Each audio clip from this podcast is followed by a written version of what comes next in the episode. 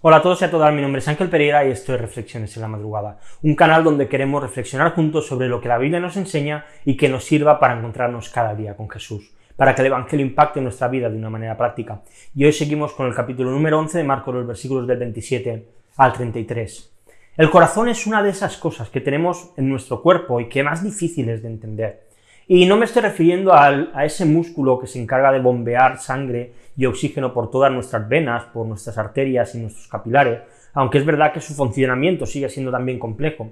Pero más complejo aún es el corazón cuando hablamos acerca de los sentimientos. Es complejo porque de él sale el amor y sale el odio. Es difícil de entender porque de él sale el miedo y sale la valentía, porque sale la timidez y sale el hecho de ser extrovertido Cosas intangibles que no podemos tocar, pero que son igualmente reales y que nadie pondría en duda. Y qué engañoso es el corazón tantas veces. Cuando el corazón se encapricha, es capaz de tomar el control de todo nuestro cuerpo y llevarnos al éxito o llevarnos al fracaso. El corazón de aquellos que vivían con Jesús y que eran los principales del templo estaba totalmente ciego, estaba lleno de tinieblas. Ellos no podían ver nada de fuera porque solamente veían a ellos mismos y solo veían sus tinieblas. Eran incapaces de ver la bondad de Jesús. Sus corazones eran egoístas y solo tenían un propósito, destruir aquel que estaba destruyendo su sistema que se habían montado. Y de esta manera ellos intentaban cada dos por tres intentar pues atrapar a Jesús, pillarle en algún renuncio o alguna cosa de manera que lo pudiesen acusar. Y en nuestro texto de hoy, los versículos del 28 al 32. Dice así, y le preguntaron, ¿con qué autoridad haces estas cosas? ¿O quién te dio la autoridad para hacer esto? Jesús les respondió, yo también les haré una pregunta, respóndanla y entonces les diré con qué autoridad hago estas cosas. ¿El bautismo de Juan era del cielo o de los hombres? Respondan.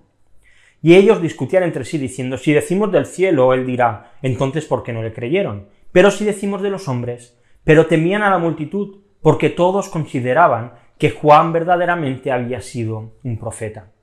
Estos hombres buscaron, como ya he dicho esta y otras veces, pillar a Jesús en una contradicción.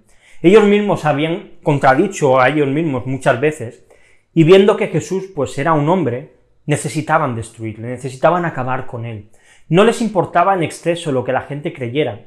Realmente su misión y lo que su corazón realmente quería era tener la oportunidad en su posición religiosa de influir en la gente.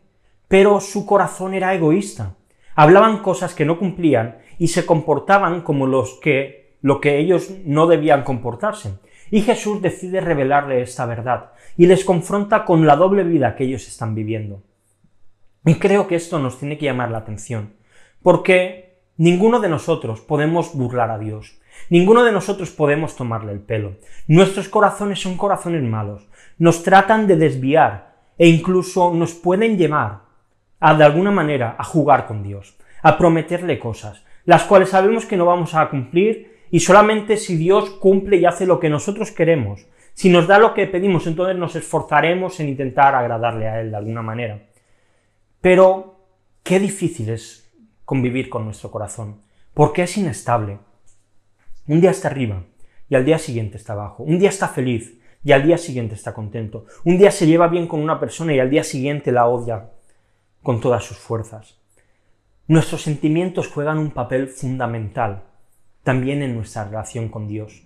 Y dejarse llevar y gobernar por ellos nos puede llevar directamente al desastre.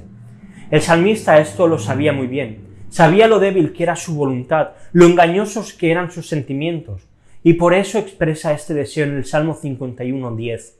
Crea en mí, oh Dios, un corazón limpio, y renueva un espíritu recto dentro de mí. Qué oración más hermosa. Y cada uno debiéramos rogar a Dios de la misma manera, que Él cree en nosotros un corazón limpio, el cual solamente busque las cosas de Dios, porque ¿acaso habrá algo más grande y más importante que hacer en nuestra vida?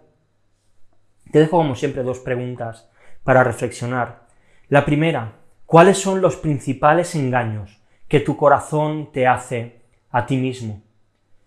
Y la segunda, ¿cómo de importante y por qué crees que debes depender de Dios para que tu corazón, para que mi corazón cambie? Reflexionemos sobre esto y te dejo como siempre unos textos también para seguir leyendo la Biblia en un año. Hoy, Segunda de Reyes, capítulo 1 al 3, empezamos este nuevo libro. Y nada más, si has visto el vídeo, la reflexión en YouTube y te ha gustado, pues dale a like, suscríbete al canal y dale a la campanita. Si lo has visto en Instagram, ya entrando en tema redes sociales, por lo mismo, dale a me gusta, compártela en tu historia para que pueda llegar a mucha más gente.